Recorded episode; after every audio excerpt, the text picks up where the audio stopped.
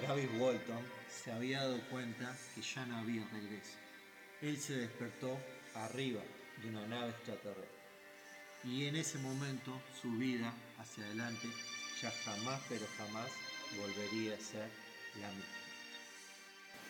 Uh, a lot of those memories just are so uh, burned into my mind. En el programa de hoy les voy a relatar toda la verdad de los fantásticos hechos de abducción extraterrestre del legendario Travis Walton. Bienvenidos a Universo Infinito. Un 5 de noviembre del año 1975, en Arizona, los Estados Unidos, un grupo de siete leñadores se, se preparaba para volver de regreso del trabajo a eso de la tarde-noche. We worked till almost dark and uh, we loaded up our equipment. We're headed out of there. There's uh, seven of us in the truck. We're driving along and we hadn't gone very far. Entre estos siete leñadores se encontraba Travis Walton. Cuando venían cruzando el bosque de regreso a casa, los siete leñadores en la camioneta pudieron observar una clase de luz roja que jamás habían visto And we saw, saw this glow coming through the trees and we saw this object hovering there. Uh, and uh, it was unmistakable. La curiosidad les ganó y entonces decidieron acercarse a ver cuál era el origen de esta luz rojiza que jamás habían visto. Cuando llegaron al lugar se quedaron perplejos. No podían creer lo que estaban viendo. Dicha luz estaba siendo emanada por un objeto volador no identificado, el cual se encontraba a unos 30 metros de altura. De los siete leñadores, Travis Walton, el más joven y atrevido, se decidió a bajar de la camioneta y acercarse a ver el objeto. Cuando se encontraba precisamente debajo del plato volador, este mismo emitió una luz ondulante azul, la cual le golpeó muy fuertemente en el pecho. As soon as I straightened up, bam! I just felt this uh, shock. It was kind of like an electric shock, actually. Uh, but it, I just blacked out.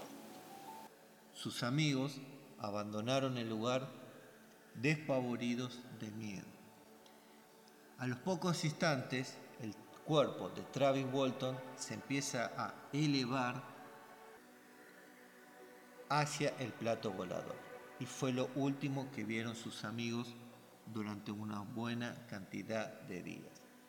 A medio camino de volver, los seis leñadores restantes decidieron que no podían dejarlo solo, porque al fin y al cabo Travis Walton era su amigo. Se decidieron a volver al lugar a ver si lo podían encontrar, a Travis o al plato volador. Para mala fortuna de ellos, no encontraron a ninguno de ambos.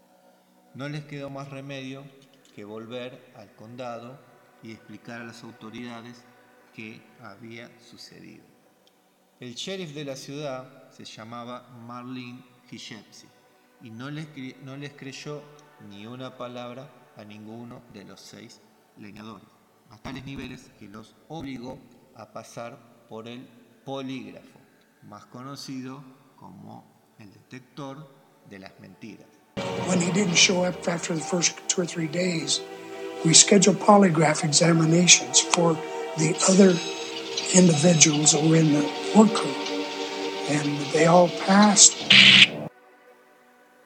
Esta investigación fue llevada a cabo por un experto en poligrafía cuyo nombre era Cyrus Gibson. Este hombre determinó, luego de hacer el peritaje, que los seis habían pasado la prueba. ¿Qué significa esto? Estaban diciendo la verdad. Aún así, el sheriff Marlin se negaba a creerle la historia, por lo que siguió interrogándolos a todos uno por uno en tiempos separados. Jamás pudo encontrar ninguna contradicción en sus relatos, con lo cual no tenía culpables, pero tampoco lo encontraban a Travis Walton. Al sexto día de la investigación, en la casa de la familia de Travis Walton, a las 3 de la madrugada, suena el teléfono. Cuando atiende la mujer, se queda anonadada al, escuchar la voz del mismo Travis Walton diciéndole que estaba en una estación de servicio a seis cuadras de la casa. I woke up. Uh, I was lying face down, out of doors. I could recognize this uh, piece of highway as being outside of Hebrew. You know, I ran down in here and it took all the strength I had left to, to make it to these phone booths. Tanto su esposa como Mike Rogers, el mejor de sus amigos, decidieron en ese horario ir a buscar a Travis Walton a la estación de servicio. Al llegar a la estación de servicio, no lo podían creer. El que estaba ahí y los había llamado de verdad era el mismo y desaparecido Travis Walton, quien se encontraba en un estado de shock absoluto. Decidieron entonces llevarlo a la casa y ponerlo a dormir. Al otro día, a la primera hora, lo llevaron a un hospital para que quedara internado. Estar internado, Travis Walton de a poco comienza a recuperar la conciencia y la memoria. Y entonces es que empieza a relatar lo que había vivido arriba de la nave extraterrestre. My first memory after a blacking out was uh, I was regaining consciousness very slowly. The instant that I saw these creatures and realized where I was, I just completely, I just went crazy with fear. They had these huge eyes that just seemed to look right into me in this really unbearable way. Travis Walton vio una puerta y decidió cruzarla. Cuando llega a esta otra habitación, lo que se encontró ahí era un ser de carácter humanoide con un traje muy, muy raro. Travis Walton empezó a hablarle a este ser, el cual jamás le respondió nada y empezó a caminar alejándose de él hacia otra habitación contigua. Travis Walton, en su desesperación, decidió seguirlo porque estaba desesperado y no le quedaba ninguna otra opción. Al llegar a esta nueva habitación con el otro ser, había varios personajes como este a los que llamó de carácter humanoides. Les empezó a hablar a todos juntos y ninguno jamás le dio respuesta. Sin embargo, uno de los mismos se le acercó, le colocó su mano en la cara y Travis Walton es lo último que recuerda dentro de la nave. Lo siguiente que recuerda es estar acostado en la autopista, acostado del bosque, observando cómo el plato volador se empezaba a elevar y se alejaba del planeta Tierra.